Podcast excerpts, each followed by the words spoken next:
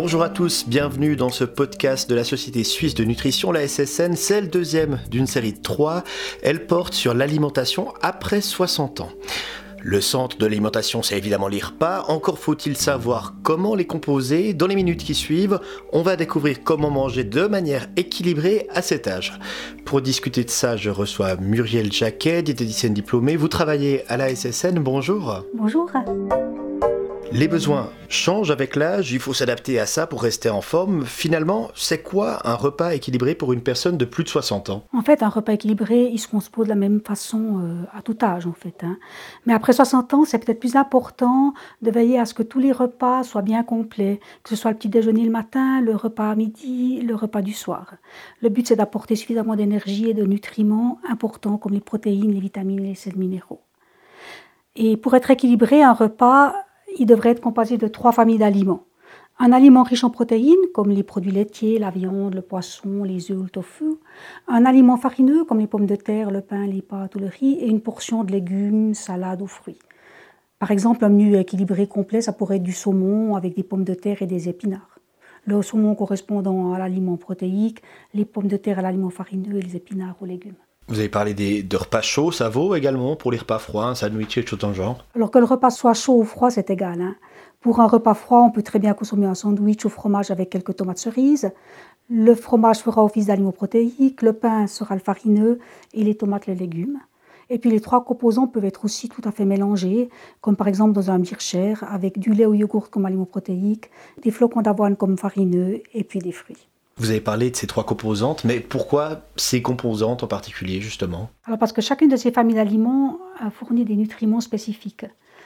Alors les aliments protéiques, euh, comme leur nom l'indique d'ailleurs, sont, particulièrement riches en protéines, qui sont particulièrement intéressantes pour maintenir une bonne musculature, une bonne ossature à un âge plus avancé. Les aliments farineux, ils fournissent de l'énergie sous forme de glucides. Et finalement, les légumes et les fruits sont indispensables pour le rapport en vitamines, sels minéraux et fibres alimentaires.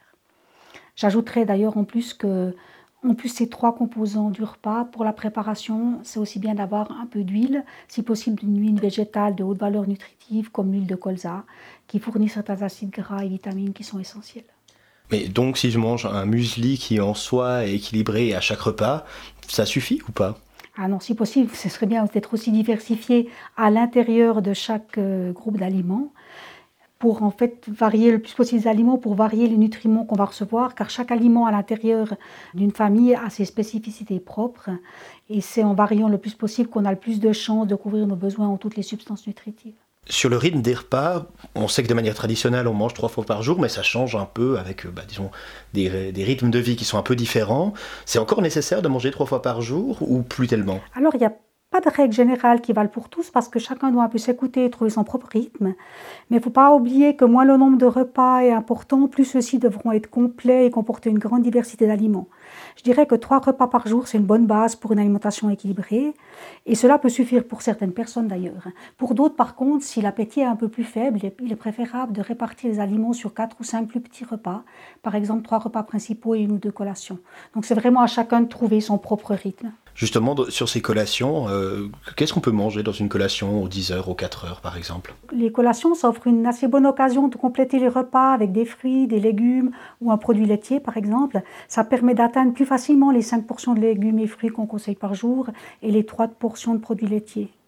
Et puis suivant la faim ressentie, ben, on peut aussi compléter encore avec du pain ou bien des fruits à coque comme les noix, les amandes par exemple. Faire attention à tout ce qu'on mange, que ce soit équilibré, varié, etc., ça peut être un peu strict. Est-ce que manger, ça doit plus être un plaisir? Ah ben c'est évident que non. Hein. À côté de l'équilibre des menus, le plaisir, c'est un, un, aspect capital. Et les deux, d'ailleurs, ne sont pas du tout contradictoires. C'est sûr qu'on mange pas seulement pour se nourrir, et le temps du repas, c'est aussi un moment de plaisir, une occasion de rencontre, d'échange, de savourer ensemble.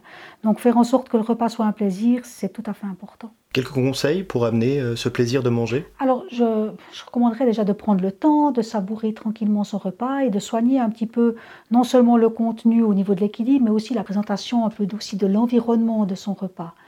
Hein, on peut se faire plaisir en se préparant des aliments que l'on aime particulièrement, par exemple. Même si on mange seul, pas besoin d'attendre une invitation pour ça. On peut dresser une table agréable à l'œil avec, par exemple, une, nappe, des jolies serviettes, une bougie. On peut manger dans le calme, tranquillement, et puis essayer de bien se concentrer sur ce qu'on ressent et ce que cela évoque. Et manger à plusieurs, ça aide?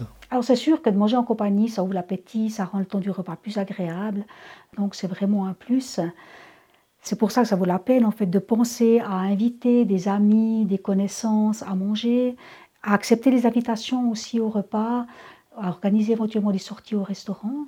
Et il y a une possibilité en Suisse qui existe, c'est de participer à des tables d'hôtes qui s'organisent par petits groupes de façon indépendante.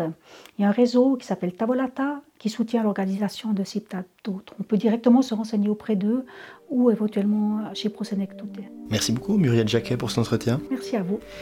Et quant à vous, chers auditeurs et auditrices, euh, si le sujet de l'alimentation après 60 ans vous intéresse, vous pouvez en savoir plus. De nombreuses autres informations sont disponibles sur le site de la Société suisse de nutrition. Tapez sge-ssn.ch slash senior au pluriel, donc avec un S. Vous pouvez également écouter les deux autres épisodes de ce podcast. Merci beaucoup de votre écoute.